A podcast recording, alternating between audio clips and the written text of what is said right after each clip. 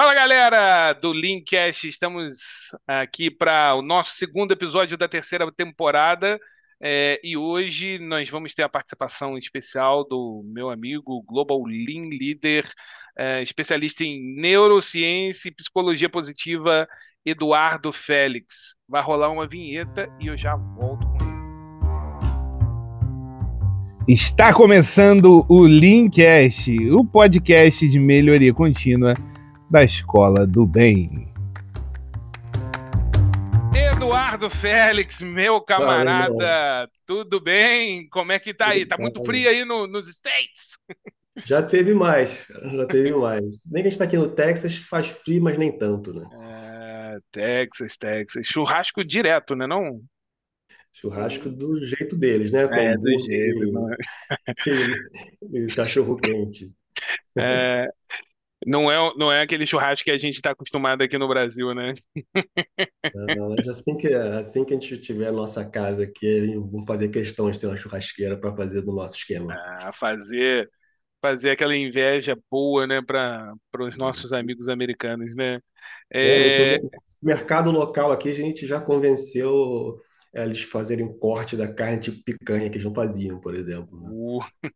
Agora já picanha nos picanha. Estados Unidos, isso aí pode ser um, um nicho, né? Pode ser um nicho. E tá saindo, eles ficaram surpresos que tá saindo, tá vendendo. Aí você não tem nem, nem mais dificuldade de encontrar.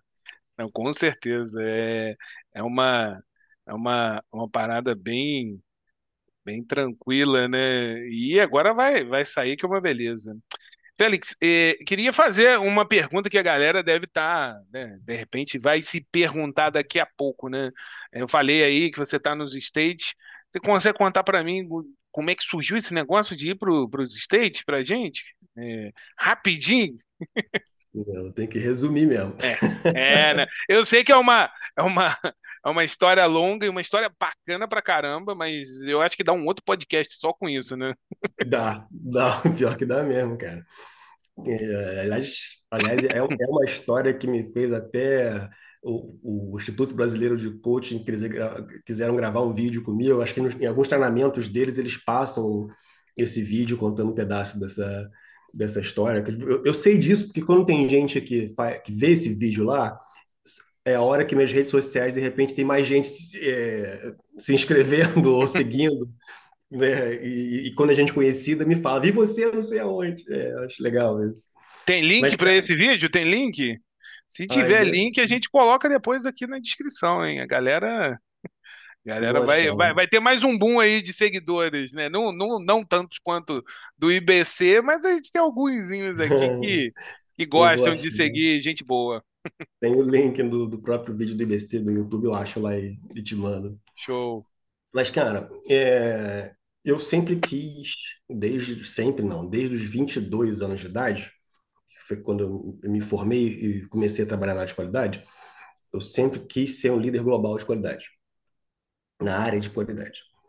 E a história foi me levando para caminhos não, não só em linha reta, teve- começou em linha reta, eu fui mudando, saí da qualidade, mas ainda com essa vontade, e veio uma questão da psicologia positiva, de entender o que, que é, é, felicidade, por que, que eu queria isso, e por conta desses caminhos eu acabei virando gerente da planta de Petrópolis, da empresa que, que eu trabalho, e era o diretor da planta, e, e era uma planta que ia fechar, uma planta com muita dificuldade, porque eu estava sendo transferido para para Inglaterra, aí eles falaram, quando sair o visto, ajuda a gente nessa, nessa planta que está para fechar. E um cenário de, de, de guerra, cara, pessoas trabalhando tudo, tudo assim, aquele ambiente de culpa pesado, resultado não vindo, e, e era só porrada em cima do pessoal. E como o, o- eu trabalhava na, na, na GE. A GE comprou a Baker e cancelou todos os Baker Hughes, cancelou todas as transferências internacionais. Acabou que a minha posição na na Inglaterra sumiu. Eles me ofereceram para assumir a planta de, de Petrópolis e de- um ano, de, um ano depois a planta era outra, virou benchmarking, né, com as mesmas pessoas, cara, com as mesmas pessoas. história? Mudou, Eu, mudou só, mudou só um, um, um dos gerentes, uma das gerentes. E, e, por conta disso, eles falaram assim, cara, é, isso que você fez em Petrópolis, a gente quer para outras plantas. Então, é, eu vou te trazer para uma posição global, para você ajudar a gente a implantar melhoria na, nas outras plantas. Eu vim numa outra função e agora eu acabei migrando para o Lean. Eu tenho equipe tanto nos Estados Unidos quanto na, na Itália e a gente atende também a, a Malásia. Caramba, que baita história. História resumida, mas muito bacana. A gente, a gente acompanhou um pouco aí, né? Nós somos aqui também de Petrópolis, né? A galera que ouve a gente de, de longe, né? A gente tem, tem um, um, público aí variado, nós somos de Petrópolis, a gente sabe da história, né? Não só que o, o, o, o Edu conta, mas também a história ouvida e vivida pelas pessoas que estavam lá. É, isso aí é bem bacana.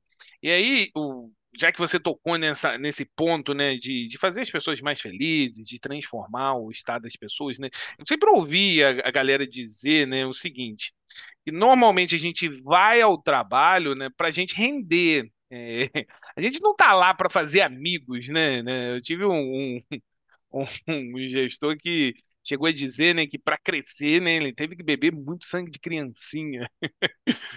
De Uau. onde surgiu essa ideia de que pessoas felizes rendem mais, Edu? Fala pra gente aí. A primeira coisa que eu acho legal falar é que sobre fazer amigo no, no trabalho, talvez a gente precise reescrever a, a frase, né? Porque a gente possa dizer que eu estou no trabalho para ser feliz e, consequentemente, entregar resultado, né? Eu não necessariamente estou lá para fazer amigo, estou lá para ser feliz, mas fazer amigo faz parte. É, ou, ou, direto ou, indi, ou, ou, indiretamente, né? Tem, não sei se a relação é direta de felicidade com, com, a, com a amizade, mas a né? relação é mais com felicidade mesmo, mas já que você tocou no assunto de, de amizade, tem um estudo da, da Shelley Gable, que pesquisou nossa questão de, de amizade no, no trabalho, que ela perguntava quantos por cento dos funcionários têm um grande amigo no, no trabalho, né? E ela via que se você não tem um grande amigo no, no trabalho, a chance de estar engajado caía para menos de 10%. Acho que era 8% da, em relação às pessoas que ela perguntou, na pesquisa que ela fez, né? Quem tinha um grande amigo no trabalho, a chance de estar engajado subia para mais de 50%. E a satisfação do trabalho subia para 50%. Quando você tinha três ou mais grandes amigos no, no trabalho, além de maior satisfação no trabalho, a chance de, de estar extremamente satisfeito com a vida também subia para mais de 90%. Olha que doida essa pesquisa. Maneira. Que ela fez, né? que ela estava estudando sobre o modo como você comemora, falando que era mais determinante do que o modo. Era mais determinante para a qualidade do relacionamento do que o modo como você lida com, com o problema. Então foi uma questão de mudança de, de foco. É a mesma coisa que a gente faz com análise de, de problemas. A gente gasta muito mais tempo em análise de causa raiz do que na solução. A gente fica o tempo todo preocupado, na verdade, a gente tira da nossa reta né? com a análise de causa raiz, para saber qual é a causa para não acontecer de novo. E depois, quando você tem a solução, aquele grupinho que fez análise de causa raiz se desfaz, né? Fica uhum. só um ou outro condenado tentando correr atrás para implementar a solução. É natural do nosso cérebro. Depois a gente pode até falar mais sobre isso, como o cérebro funciona, né? É porque as, as, as realizações, elas, ela pode até ser movida por, por dopamina, uma química que age no nosso cérebro, mas a sensação de satisfação, os sentimentos duradouros de, de felicidade e de, de lealdade exige esse contato com os outros. Mesmo que a gente não lembre de uma meta que a gente atingiu uma década atrás, a gente vai falar dos amigos que a gente fez quando a gente estava tentando atingir essa meta, né? Mas a, a boa notícia é que a gente também tem incentivo químico que nos recompensa, recompensa com, com, um sentimento positivo, quando a gente age de maneira para conquistar confiança, amor e lealdade dos outros. E quando eu falo amor, se eu estou falando no ambiente de trabalho, ele passa a ser apreciação. É, é um estudo bacana também do Gary Chapman, autor daquele livro As Cinco Linguagens do Amor. Ele fez um livro também para o ambiente de trabalho, que chamou as linguagens de valorização no ambiente de, de trabalho. As Vale um, linguagens. um podcast só, Ah, um episódio certeza. só para só para esse, né? Porque Cara, com certeza.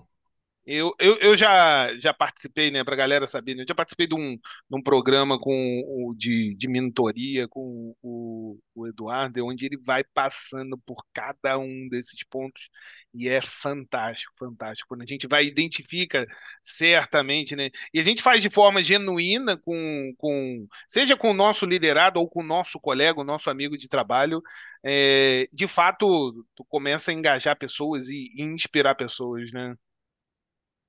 É, o o legal, cara, disso tudo é que não, você não precisa de muito. Para você receber essa química, basta você doar.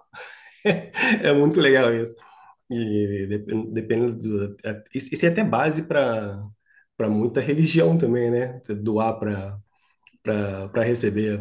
É, mas isso é é uma, é uma questão de como o ser humano se desenvolveu. Não precisa nem ser, ser religioso. Para você receber, você, você doa. Isso é, é bem conveniente, né? Porque a gente pode conseguir mais trabalhando junto com pessoas com quem a gente confia do que comparado com a gente está tá sozinho. Essa é a relação que eu faço com, com essa questão de, de amizade, né? Então, agora, você perguntou de onde vem. Se- tem muitos estudos, tanto no campo de psicologia positiva quanto de neurociência, mas, cara, mas é estudo que vai desde a década de 50, que mostra tanto no campo comportamental, eh, essa, a, a- essa neurociência social também, mostrando que se você está num estado de espírito com bem-estar psicológico, você tem mais atenção, mais foco, mais cooperação, mais confiança, e, e são coisas que são fundamentais para você produzir mais, ter mais produtividade. E tem vários estudos, cara, é difícil eu começar a citar para você alguns, eu posso até citar alguns. É que tem tanta coisa que comprova, com, com- mas com não é de pesquisa, eu perguntar para você e você responder, não, é com com um aparelhinho ligado no teu né? cérebro, é, vivendo qual parte do teu cérebro vai, vai se ativar ou não sob estresse ou sob sob felicidade e, e dar esse estímulo depois ver qual é o resultado. É, tem estudos fantásticos, cara, ao redor do mundo comprovando isso daí. Isso é científico, não é achismo, não. É, ma- mas para você, né, e com você, de onde surgiu essa, essa paixão de fazer as pessoas mais felizes, né, não, não somente dentro do teu lar, mas em- no trabalho, né? Qual foi esse primeiro, sabe, o start, né, o insight, quando você viu que de fato o pessoal rendia mais, quando você viu que de fato transformou o ambiente, você consegue lembrar e contar pra gente quando foi esse estalo, né? né? Puxa, é, eu preciso fazer as pessoas mais felizes.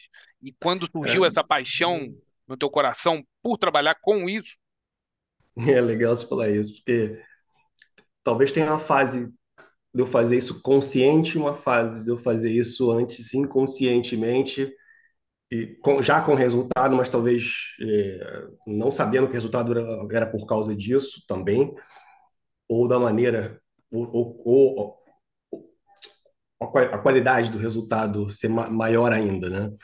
Porque talvez seja uma questão de, de formação, de, porque o ambiente que a gente cresce influencia demais, né, no nosso, no nosso comportamento. Influencia nos nossos valores, nossas crenças e, consequentemente, vai influenciar no nosso comportamento. E eu cre- cresci num ambiente de muito respeito, de segurança psicológica e, e você respeitar o- os outros, entender que a gente é igual, independente da posição que você está, mesmo cre- crescendo numa família como meu pai é coronel do Exército, da reserva, né? Ele se aposentou lá na década de 90. Meu avô foi ex-combatente de marinha, mas mesmo assim a gente tinha um ambiente. Eu falo mesmo assim porque a gente sempre associa o militar com aquela coisa autoritária, né? Uhum. Mas é, eu cresci sempre nesse ambiente de, de respeito, de humildade. Quando eu fui meu primeiro primeiro trabalho como líder, Porra, 1999 isso, hein? Não entrega muito, não. Talvez por eu trabalhar numa área que eu não dominava, eu fui assumir um laboratório de metrologia, numa empresa que tinha 2 mil funcionários. E eu era engenheiro mecânico, mas, cara, você sai da faculdade e não sabe nada, né? Uhum, Então, é, é, eu fui tentando criar um ambiente para que eles pudessem produzir melhor. E quando eu falo criar um ambiente, é com, seja com material, ferramenta, mas também com. Eu percebia que ó, um ambiente mais leve, digamos assim, lógico, quando eu falo mais leve, não é cada um faz o que quer, mas é um feedback ju- justo, sabe? E, mas você pegando pela, mão onde tem que pegar pela mão, você dando mentoria onde tem que dar, dando coach onde tem que dar e deixando, deixando com autonomia onde tem que deixar. Para o cara que estava lá 30 anos no laboratório, não precisava que eu ficasse lá do lado dele, faz isso, faz aquilo. Ele já sabe o que fazia, né? E a tal da liderança situacional, né? Então, é, a gente teve um resultado no laboratório que chamou muita atenção da, da fábrica. A produção da metrologia mudou bastante e a gente começou a conseguir alguns investimentos para melhorar ainda mais o laboratório por conta disso. E eu, aí eu fui pegando outras áreas. Mas isso, isso era muito empírico, cara. Eu fazia é, do, do que eu acreditava que dava certo, teste, testa, erra, te, acerto e erra, e, ia sendo assim. Mas, cara, quando eu comecei a ser consciente mesmo disso, foi quando eu comecei a estudar psicologia positiva. Mas aí, cara, tô falando já de 2015, por aí, assim. uhum. E, eh, eu- coincidentemente, eu estava num ambiente profissional que era do jeito que você falou antes, de tiro, porrada e bomba. Quem é o, quem é o culpado, pressão total. Eu falava, cara, isso não dá certo, isso não está funcionando, ninguém está entregando resultado assim. Aí você vê cabeças sendo trocadas e, e você vai pensando, pô, a gente é o próximo, né?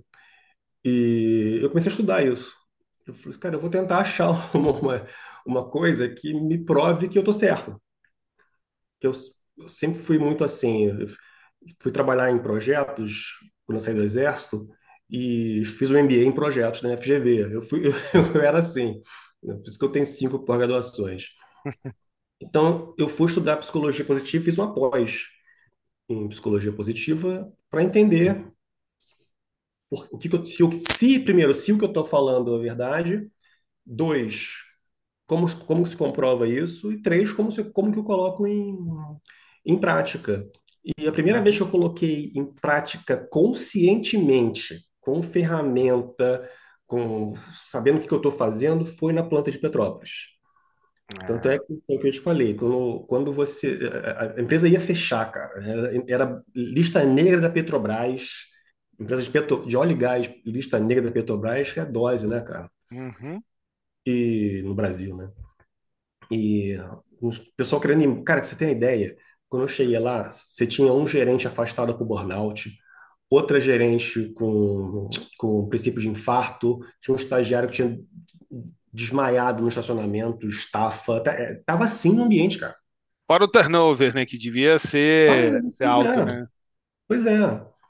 É, e- e aí eu falei assim, cara, eu vou agora vou, vou botar isso em forma de um método tanto a forma como eu me relaciono, com, como eu me comunico e a forma como eu vou eh, trabalhar com os meus gerentes para que eles elas também eh, se relacionem e comuniquem com, com o time e com, gerenciem o, o resultado, vai ser, vai ser diferente. Agora com o método. Em um ano, a gente saiu da, daquela situação que eu te falei para ser benchmarking. Você tem a ideia, isso começou em 2018. No final de 2019, ó, a gente a gente tinha, a gente tinha mais de dois, cerca de 2 milhões de dólares de, de custos de não qualidade por ano. E a gente, no final de 2019, 2000 é, foi 2019. 2019, o custo de qualidade no ano foi de 5 mil dólares. Olha, olha, o- olha o patamar que, que mudou. Uma pizza e dois Big Cook. Estou te falando só de qualidade, fora em segurança, fora na, na- na entrega no prazo, na eficiência e custo da planta. Nossa, todos eles mu- mudaram. É, E, Pra, e você, muita coisa. é, você está falando do, de um de uma mudança que aconteceu e que trouxe muitos benefícios, não só para a planta, mas principalmente, não só para o negócio, né, que eu quero dizer, mas principalmente para as pessoas. Agora, se a gente tem o oposto acontecendo, né, por exemplo, é, eu entendo que existe um ambiente que não é bacana, quando isso não acontece, Quais são as consequências para a organização? Você já citou, né, algumas eh, que você tinha pessoas com burnout e coisas do gênero, mas eu te pergunto isso porque a gente continua enxergando ou vendo organizações que de fato não se importam para esse tema, ou não se, se colocam à disposição para ouvir isso, ou, ou para trabalhar esse tema dentro da- das organizações. E e tem dado resultado, né? É, mas é a base do chicote. Você tem empresas que, que não trabalham esse tema de felicidade, mas dão resultados. Qual é a consequência disso? É, é a longo, médio, curto prazo? Como é que funciona? É, tem que ver também o que que essas empresas estão chamando de resultado. E Boa. se o resultado não podia ser melhor ainda, Sim, né? né? Eu não estou dizendo que, que se você não tem felicidade, você não entrega, você não rende. Eu estou dizendo o contrário, estou dizendo que se você tem, você rende mais. Então, às Fantástico. vezes, o resultado pode ser melhor. né? Você, você pode pegar o caso que não entrega nada, passou a entregar. Pode ter caso que entrega bastante e, de repente, entregou mais ainda. Pode, pode, pode ser isso. É que, durante muito tempo, também a gente foi aprendendo, acho talvez nem na nossa geração, já, já, isso já antes da, da nossa, né? Que aprendendo os valores do mundo, do- dos negócios e os sociais eram quase que contraditórios, né? Eram, porém não são mais não. É, e a gente vê cada vez mais as pessoas se preocupando com, com satisfação própria, e ainda mais agora, depois que a gente ter vivido essa pandemia que a gente, que a gente viveu, né? Hoje a gente tem três condições que são necessárias para você estabelecer meta para a empresa. Primeira, ganhar dinheiro tanto hoje quanto no, no futuro. Visão tradicional das pessoas que são proprietárias de empresa. Dois, oferecer um ambiente seguro e satisfatório para os colaboradores hoje e no futuro. Essa visão tradicional de sindicato ou representantes de empregado.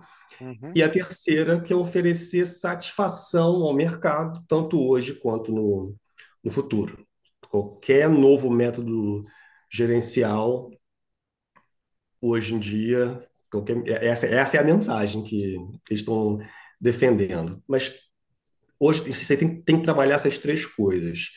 Há modos de operação que aparentemente vai entrar em conflito com, com uma delas, que é o que você está levantando, né? Que é o que ainda acontece bastante. Esses mesmos modos, a longo prazo, entram em conflito com todas elas. Na verdade, elas não se contradizem, elas são complementares.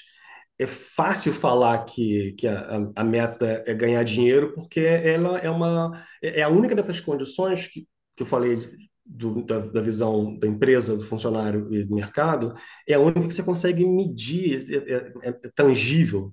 uhum. Ninguém inventou uma unidade de medida para segurança ou para para satisfação. Por isso que é mais fácil você focar nessa questão de, de, de se Ganhar dinheiro. dinheiro, né? E sem falar que a gente é um animal que a gente sempre aprendeu, se você pegar aqueles período até de, de Velho Testamento, cidades com muro, e era tudo na base do chicote. Uhum. A gente aprendeu que o medo é uma maneira fácil de controlar as pessoas.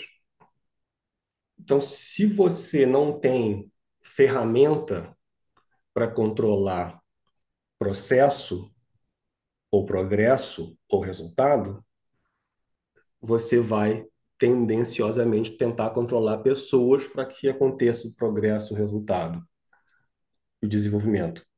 Essa é, infelizmente, a tendência no ser humano. Então, isso tudo acontece ainda hoje por ignorância. Quando eu falo ignorância, é você não conhecer métodos, não conhecer pesquisa, não conhecer outra forma de se fazer que vai te trazer mais resultado. Eu estou cego ainda para um novo para um novo universo. Se eu levar para a Marvel lá, eu posso cair num outro universo onde Uhum. eu tenho as mesmas pessoas, as mesmas máquinas e eu consigo entregar mais resultado, mas eu não estou enxergando ainda. Você falou um negócio interessante, né, da- sobre a ignorância, né? É, e aí a gente está a gente está falando da ignorância da- das organizações de não olharem para isso, mas a gente também tinha a ignorância nossa de aceitar isso, né? Verdade? E, e uma das coisas que eu assim eu vi né, nesses últimos pós-pandemia, né? A questão aí nos Estados Unidos, né? Você você provavelmente vê isso mais de perto que, é- que foi o, o Great Resignation, ou aqui no, no Brasil, pequeno, né? Mas são pessoas pedindo demissão, né, dos seus chefes, das suas organizações.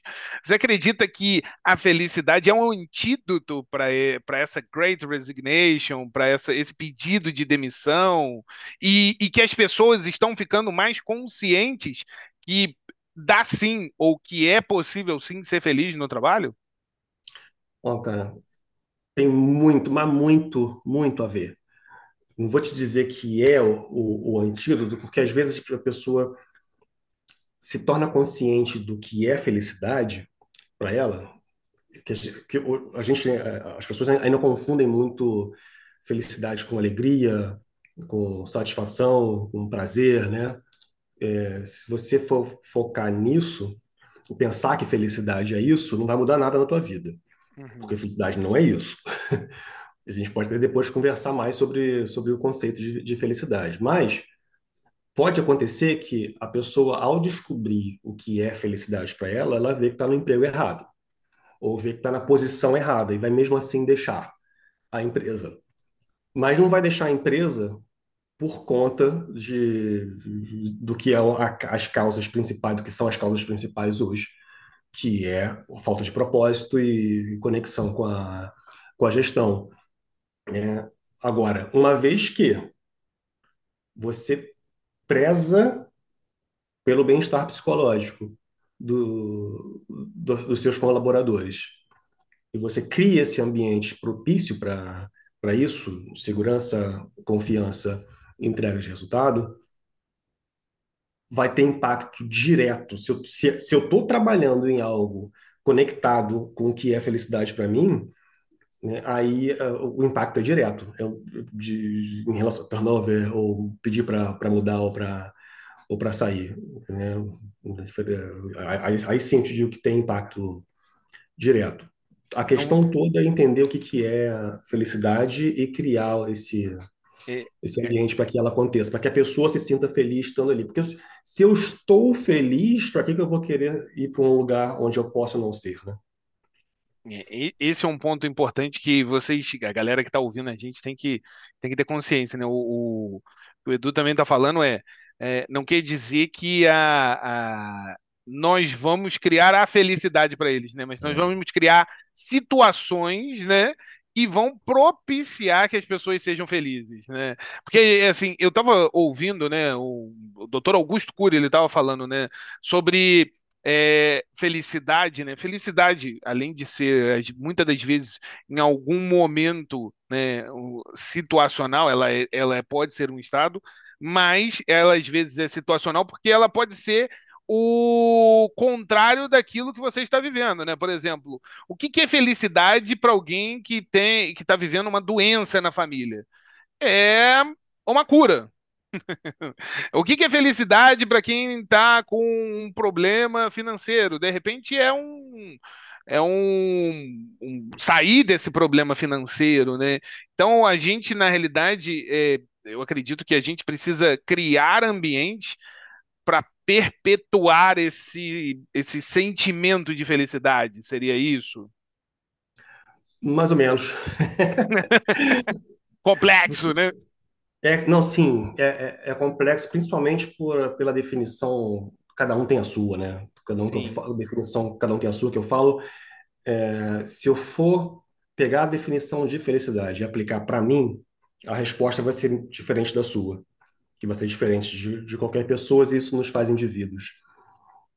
Mas felicidade para mim e para psicologia positiva, não para mim, para psicologia positiva, ela é a resultante de uma vida com mais emoções positivas do que negativas. Você vê, não tem, ela não fala de uma vida sem emoção negativa. Sim. A neurociência já vai chamar de emoção de valência positiva ou negativa, porque todas as emoções são importantes, Uhum. mas se ela tem um impacto não prazeroso, aí ela passa a ser de valência negativa. E se ela tem impacto prazeroso, é uma valência positiva. Então, a felicidade resultante de, primeiro, uma vida com mais emoções positivas do que negativas, me permita dizer assim, uma vida engajada, eu trabalhar com algo ligado a meus talentos, a meus pontos fortes, algo onde o desafio seja do tamanho da minha habilidade, eu vou entrar em flow, segundo a teoria de Mihai Csikszentmihalyi, e uma vida com significado, eu fazer algo ligado a o que eu acredito que tenha significado, um propósito. Você pode estudar Simon Sinek sobre isso também, que é bem legal. E você é um fã dele, ele fala muito sobre isso também. Então a felicidade é resultante dessas três coisas. Se eu perco um desses pilares, eu não tenho felicidade. Mas nota que ela é resultante de eu viver assim. Ela é ser. Ela não é estar. É, não, não existe uma busca por ela. Eu vou buscar ser feliz. Eu não, eu vou ser. Eu vou é uma decisão. Porque se se eu quiser colocar na minha cabeça, ah, eu vou ser feliz quando teu cérebro vai entender que enquanto você não for, enquanto não alcançar aquilo, você está infeliz. Então, a busca, eu não lembro quem foi que falou isso, cara, mas eu, eu, uma vez eu até coloquei isso no meu Instagram, que a busca da felicidade é o maior causador de infelicidade, justamente as pessoas confundirem. A felicidade não é o destino, ela é o combustível para você chegar melhor no destino. Estava conversando com a filha de uma amiga minha, Júlia dos Reis, semana passada, e ela me fez uma pergunta bacana, parecida com o que você me fez, né? O que eu estava falando essa metáfora para Uhum. ela. Felicidade não é destino. Tô no- minha vida é um carro. A felicidade não é o destino. É o combustível para eu curtir a jornada para chegar no destino. Eu estou complementando a decisão, a, a definição de Tal Ben-Shahar, professor de Harvard, né, de psicologia positiva, que ele falava que era a jornada para chegar no, no destino. Eu estou dizendo que a felicidade é o combustível para você curtir a jornada para chegar no, no destino. A felicidade tem que ser agora e, e depois. Mas como assim, Eduardo? É porque eu, eu vou ter problema. Lógico que você vai ter problema. Mas quando você teve problema, você não ficou infeliz, você ficou triste, você ficou ansioso, você, você teve emoções negativas. Uhum. Se eu sou feliz, se eu vivo uma vida focando na minha em ser feliz, eu tenho mais resiliência para enfrentar esses problemas. Eu tenho mais inteligência emocional para enfrentar esses problemas. Justamente por esse balanço que a Bárbara Frederickson e Lozada, que aliás é brasileiro, que fez essa pesquisa, que eles descobriram que aproximadamente as pessoas mais felizes têm três emoções positivas para cada negativa. Então, é, se eu tenho esse balanço, vivo uma vida engajada com propósito, eu vou enfrentar com mais facilidade os problemas. Não é, quer dizer que eu não vou ter problemas. Ou não quer dizer que quando eu tiver problemas eu não sou mais feliz. Não. Quer dizer que eu tenho mais recurso para enfrentar, para atravessar esse rio, atravessar esse problema. É uma questão mais de estado, de, de espírito do que de sentimento. Fantástico. E, e agora, é, essa daqui é para. Você sabe muito bem que o nome já diz, né? No, o, o nosso podcast, né? Leancast. A gente fala de Lean. É, você Global Lean Leader. É, então tá expandindo aí a mensagem do Lean para todos os lugares. A galera deve estar tá se perguntando: o que, que felicidade tem a ver com Lean? Me diz, Edu, o que, que felicidade tem a ver com essa melhoria contínua? cara, eu posso também fazer um outro podcast enorme sobre, sobre essa pergunta, mas eu vou te falar sobre três perspectivas que me vêm à uhum. cabeça aqui. A primeira, você está de novo, perdão, o Simon Sinek, que eu sei que a admiração é mútua por ele, é mútuo não, admiração, nós dois temos admiração por ele, você também tem admiração por ele. Chamar ele para fazer um podcast com a gente? O que, que tu acha? Será que ele Nossa, aceita? Imagina, imagina. Agora não mais, né? alguns anos atrás, ele, é, quando ele é, inventou né? o Golden Circle, ele faria. Cara, é porque eu, eu, fiz, eu fiz um, um treinamento em Live, Live, Live Off Your Legend, isso foi em 2012, 2013, e, e ele participava em uma das aulas, ninguém conhecia direito ele ainda. Uhum. E o, o, o, professor chamou ele, fez um, um, um, um tipo um podcast também com ele, e ele respondeu muita coisa, mas ele, ninguém conhecia direito ele ainda. É, então, naquela época, ele talvez, talvez fizesse. Mas ele dizia que a gente não pode controlar variáveis externas, como a pandemia, por exemplo, ou altos e baixos de economia, novos concorrentes. A única variável que você pode controlar é o ambiente. E essa é a responsabilidade do gestor. Quando a gente cria o ambiente certo, as pessoas fazem coisas notáveis. Se você cria um ambiente no qual as pessoas se sentem seguras entre si, naturalmente confiança e cooperação vão aparecer. É isso que ele dizia. Por outro lado, o medo causa paranoia, cinismo, desconfiança, autointeresse. Então, os colaboradores nesse ambiente negativo vão tomar medida para se defender. O é. foco passa a ser em se defender, sobreviver, não entregar resultado. Porque a gente, a gente é um animal, cara. Se a gente estiver sob ameaça, quem manda na gente é um instinto de sobrevivência. Você esquece todo o restante e foca em sobreviver. Então, suas respostas por e-mail vão ser para se defender, muito mais para focar no resultado. Um por exemplo. de apontar dedo, né? Isso aqui a galera, a galera tem que anotar, né? Isso daqui que o, o, o Félix falou é fantástico. Quando você cria, gestor, né? Para a galera que tem algum liderado, quando você cria um ambiente é, propício à felicidade, você tem pessoas fazendo algo notável. Né? Isso é importante. Porque você cria um legado, né? É, porque eu não estou mais focado, eu não preciso gastar energia para me defender. Eu vou gastar energia para produzir. É, então, aliás, esse é um dos motivos das pessoas felizes renderem mais. Eu estou direcionando meus circuitos neurais para áreas de produção, não para áreas de sobrevivência. São áreas distintas no cérebro. É, se conversam? Sim, se conversam, mas são áreas distintas. O gerenciamento é, é diferente. Então, se você está criando um ambiente provocando medo na, na, na tua organização, você não pode pedir para essas pessoas que deem o melhor de si, que sejam mais produtivas. Você definiu um ambiente errado para isso. Isso não significa que, lógico, você não vai ter que ser autoritário quando precisar, ou, ou que não haverá medida de disciplina, não, não é isso. Falando da questão de você criar um ambiente propício para a pessoa render mais. O segundo viés é sobre criatividade que eu queria falar. E tem um estudo do Instituto Cérebro do Brasil, Instituto Cérebro do Brasil, acho que era esse o nome, no Rio Grande do Sul. É, no Rio Grande do Sul. Ele, eles fizeram pesquisa, fizeram alguns testes numa área específica do, do cérebro, do cingulado anterior, que eh, cortex, cortex cingulado anterior, CAA. É, é CSA. CCA. CCA. É que eu estou em inglês, cara, ACC. É. Mas é, o Cortex, eu estou tentando traduzir a sigla para o português. O Cortex. O cara vira global, é, fica difícil, né? Fica difícil fazer o. É, perdão, perdão, não é falta de humildade, não. É, é, usar o termo com mais frequência mesmo em outra língua. Então, é Cortex singular anterior. Essa, essa área do cérebro, né, pena que eu não consigo te mostrar o desenho ou a, a localização dele no cérebro, mas ela parece desempenhar um papel grande, né, uma grande variedade de, de, de eh, funções autônomas, autonômicas, tais como regulação de pressão arterial, frequência cardíaca.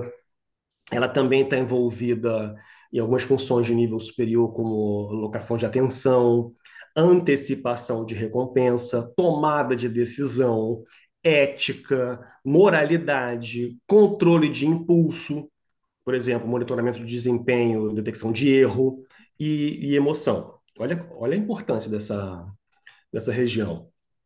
Ele anatomicamente, é, dividido com base nos, nos componentes cognitivos, tem um dorsal e do emocional, que é o ventral. A parte dorsal do cingulado é conectada com o córtex pré-frontal, essa parte enrugada atrás do seu, da, sua, da sua testa, e com o córtex é, parietal, também com, conectado com o sistema motor e campos oculares frontais. Estou te pintando uma, uma só para você ter a noção da importância dessa área do, do nosso cérebro. Ele torna, uh, fica, se torna uma, uma estação central para processar estímulos da área do córtex da casca para a área mais central do, do cérebro e vice-versa. E ele também ajuda a atribuir controle apropriado para outras áreas do, do cérebro.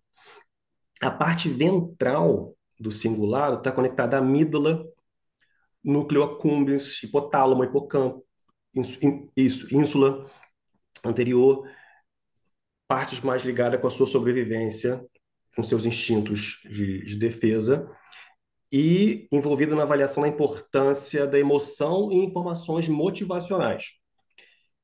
Então, quando você precisa fazer uma tarefa, quanto na aprendizagem precoce e solução de problemas, essa é a área que você quer mexer. A área ligada também à atenção, foco. Então, o que, que esse, o Instituto do Cérebro estudou? Ele colocou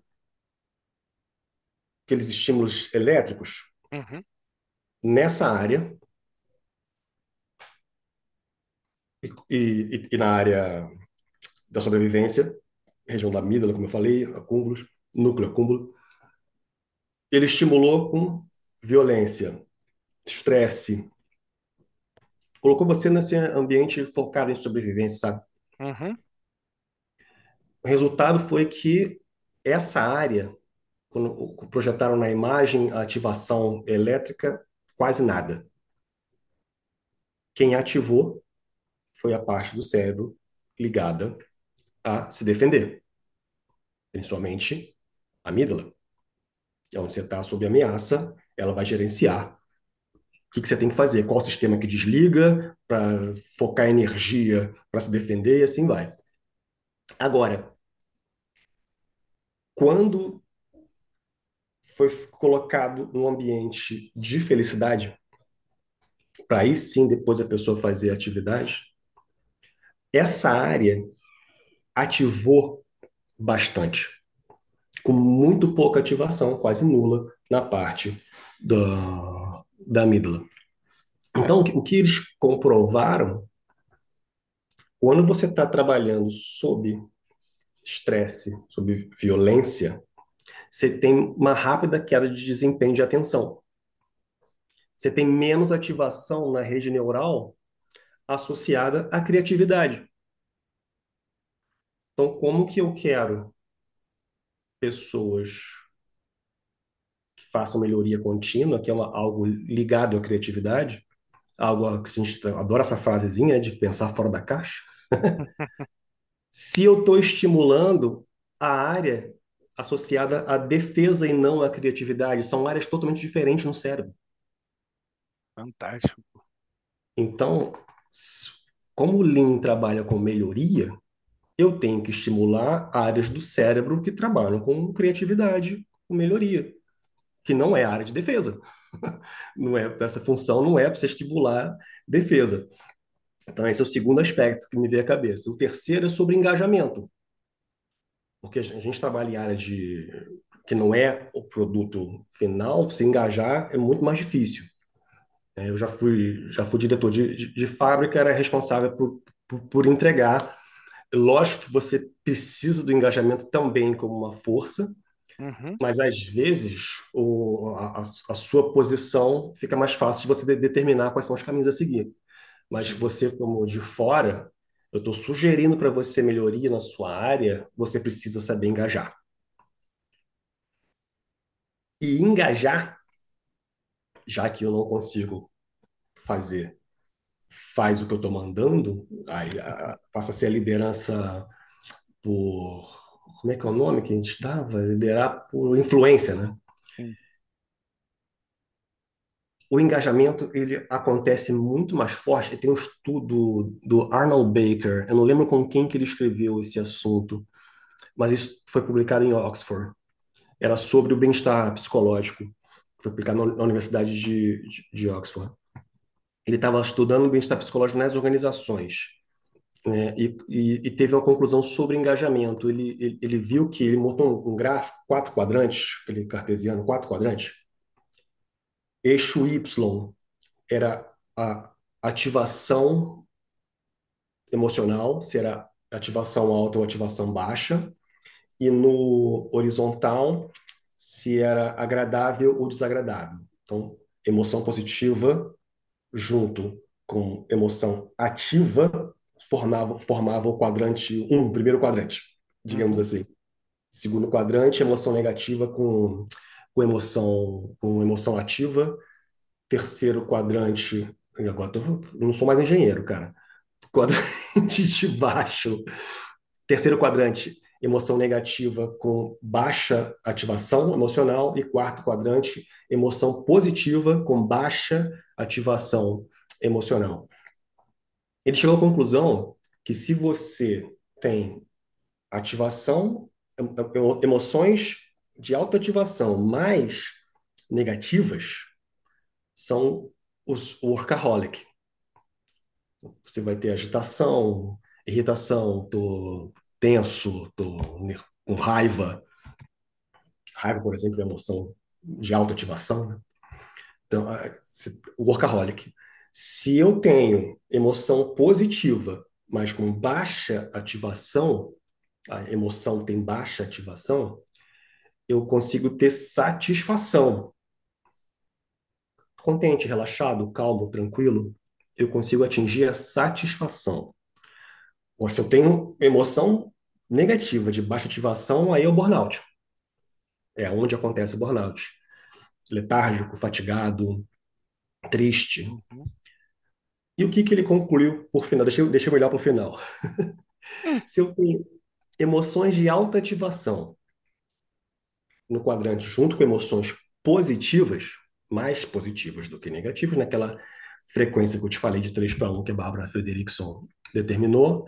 Cara, e não é exatamente 3 para 1, tá? Tem, é, é, é aproximação matemática. É, Teve só até ter um- mais positivas do que menos É, negativas. É, porque teve uma discussão muito grande, matemáticos questionando o resultado. Tá bom, é, aproximadamente. Só, só você ter mais, ter muito mais positivo do que negativo, tá satisfeito agora? Beleza. Ele descobriu, nesse quadrante vai estar, você está excitado, entusiasta, entusiasta é, feliz, que o engajamento acontece aí. Ou seja, para engajar pessoas, eu preciso de um ambiente de felicidade. Senão, eu só consigo no máximo satisfação. Eu consigo no máximo você fazer por medo, por respeito. Agora, se eu crio um ambiente feliz, eu estimulo naturalmente a, o engajamento.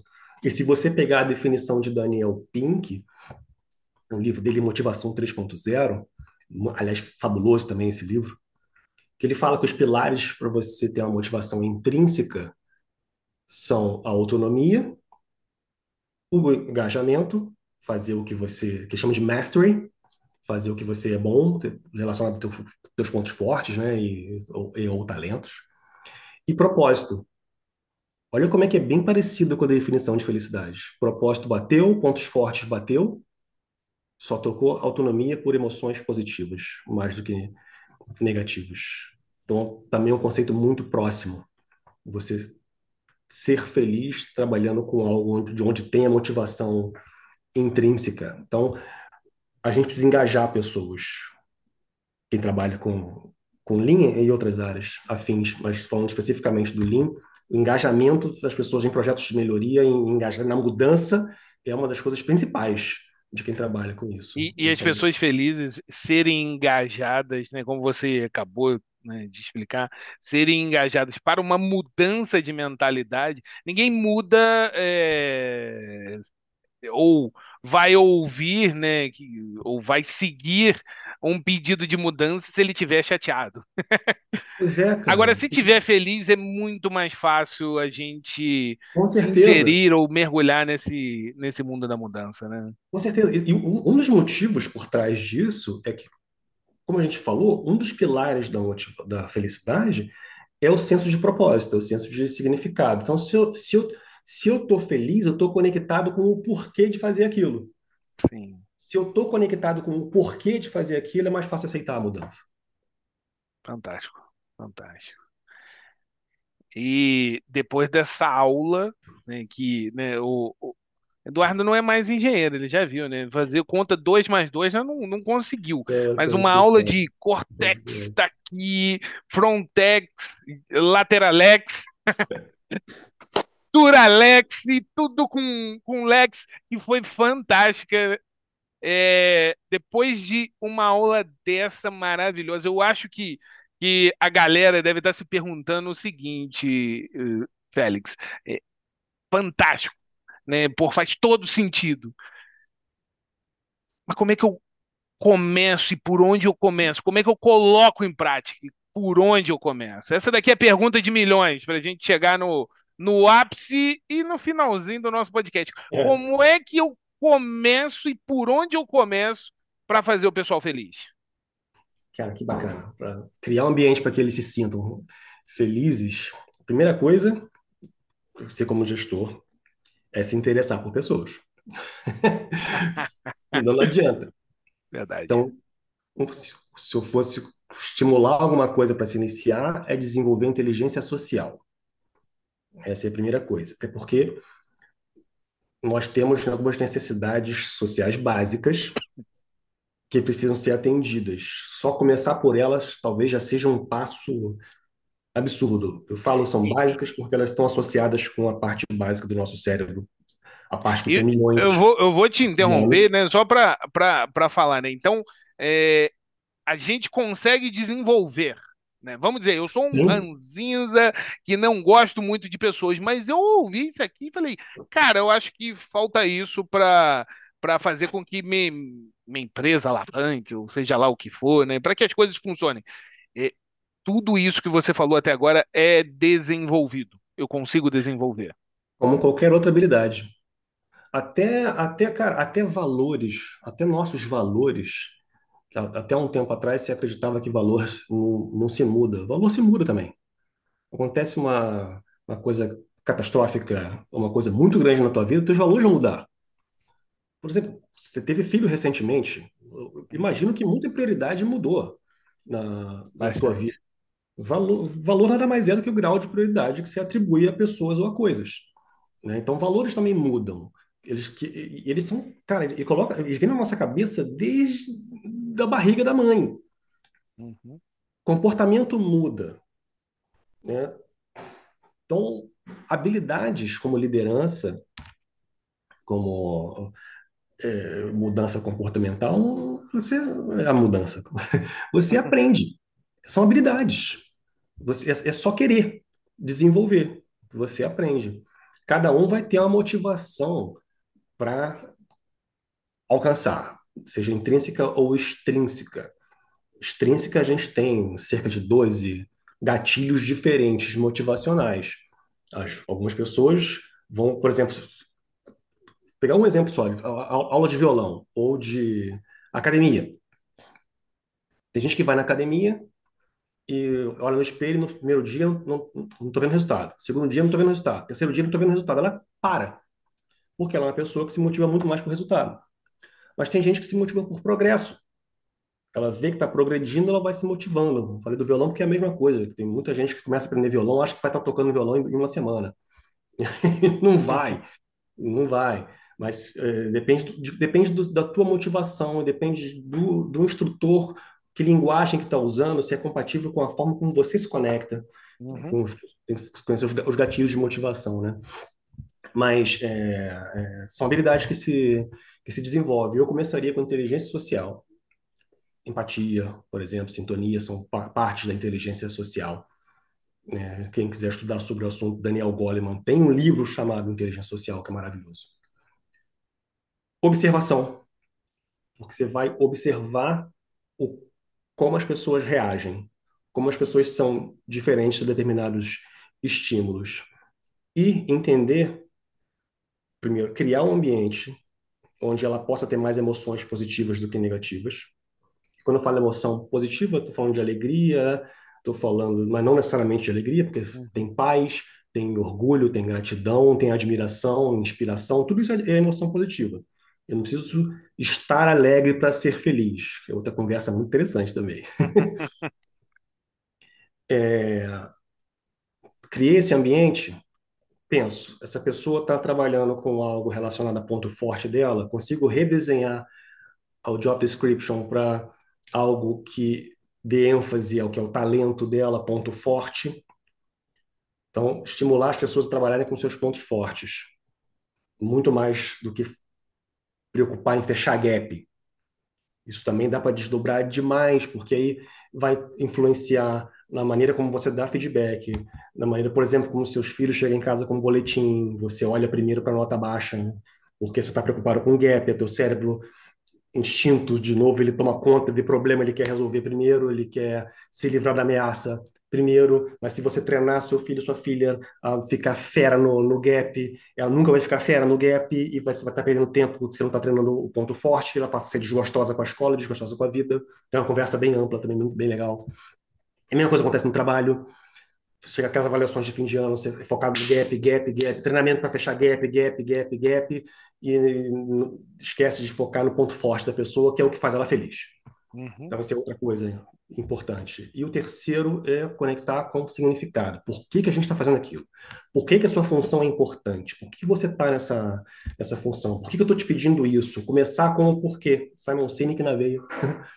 eu começar a reunião dizendo para você por que, que nós estamos aqui, por que, que eu vou, vou pedir isso que eu vou pedir para você. Eu começar sempre com o porquê, conectar as pessoas com o porquê e com, com o propósito de estar fazendo. Aí, lógico, você tem, para observação, por exemplo, você tem trocentas ferramentas para se, se fazer isso, porque o legal é que a psicologia positiva, depois que ela começou, conversou sobre felicidade, ela expandiu para o conceito de florescimento, onde ela inseriu relacionamentos positivos, realizações e vitalidade. Vitalidade é bem mais recente. Mas com isso se conecta com aquelas linguagens da valorização ou amor que eu te falei, você conhecer qual é a linguagem da pessoa para encher o tanque emocional, ela se sentir segura, trabalhar confiança, é, que o ambiente da pessoa se sinta seguro de que ela tem o direito de errar, eu posso fazer merda, mas fazer, eu estou tentando fazer certo, eu não vou tomar uma porrada, eu vou aprender uhum. junto. Ela, essa sensação de direito de, de errar, sentir que ela pertence ao grupo, então você fazer com que as pessoas se sintam importantes para quem ela imagina que, que, seja importante se sentir assim, né? e se, ser ouvida, enfim, tem tanta coisa para se fazer, cara, mas eu acho que eu te falei aqui Já coisas uma dica. Só, só por elas, só aplicando essas coisas, já, meu Deus do céu. já dá um resultado absurdo, né? É, é porque a gente está falando do, do lado do, do, criar um ambiente, da, da liderança, a gente não está falando uhum. do lado gerencial, da metodologia de gestão, que é, é, é uhum. outra coisa, né? como métodos gerenciais. Estou falando da liderança, como fazer as pessoas se sentirem que podem fazer mais querem uhum. fazer mais. É, a parte de gestão é outra coisa. Fantástico. Félix, a gente chegou ao final desse desse bate-papo que, porra, foi uma aula não só para a galera, mas para mim. É, a gente a gente sai com, com, com muita bagagem, muita bagagem nesse nesse nesse tempinho que a gente ficou junto, né, nesses minutos. E a gente espera que você volte mais vezes aqui. Eu acho que a galera vai, vai gostar de ouvir sobre as linguagens do amor, sobre outros pontos que são são ou linguagens da valorização profissional, né? É, a gente teve, né, o, o, nosso primeiro episódio lá com o Piangers, né? É, e tá batendo aí. Vou te falar, né? Desses dessas três temporadas está sendo já o, um, um dos que, que, mais bombaram. E a gente falou sobre né, como se tornar líder a partir de casa. Né? E agora você. É, ele falou, né, como a, a, paternidade transformou ele num líder melhor. E agora você fala sobre como a felicidade nos torna um líder melhor, né? Ou pode nos tornar líderes melhores, pode tornar organizações melhores, isso é fantástico. Né? A, a, essa terceira temporada do Linkcast começa de forma fantástica. Eu te agradeço muito por Nossa, ter pego um pedacinho do teu tempo e, e, e designado ele para gente, né? Uma honra, prazer enorme conversar contigo, conversar com a tua galera. E ó, seu, seu chamado é sempre uma convocação, né? É convite, né? É fantástico. Para a galera do Linkcast, a gente vai ficando por aqui. Mas eu gostaria de pô, destacar uma frase que o, o, o Edu falou para a gente. Né? Felicidade é o combustível, galera, para a gente dar um rolé nessa jornada que é a nossa vida. É, sem esse combustível, a gente fica pé na nossa, nas nossas emoções. Então, é, se você gostou desse podcast, compartilha ele para quem você acha que precisa ouvir e para quem você acha que também não precisa ouvir, manda para esse também, né? Porque quem sabe, né? Você acha que não precisa, mas ele está precisando, ela está precisando. Foi um prazer ter você até esse finalzinho. Um grande abraço e até a próxima.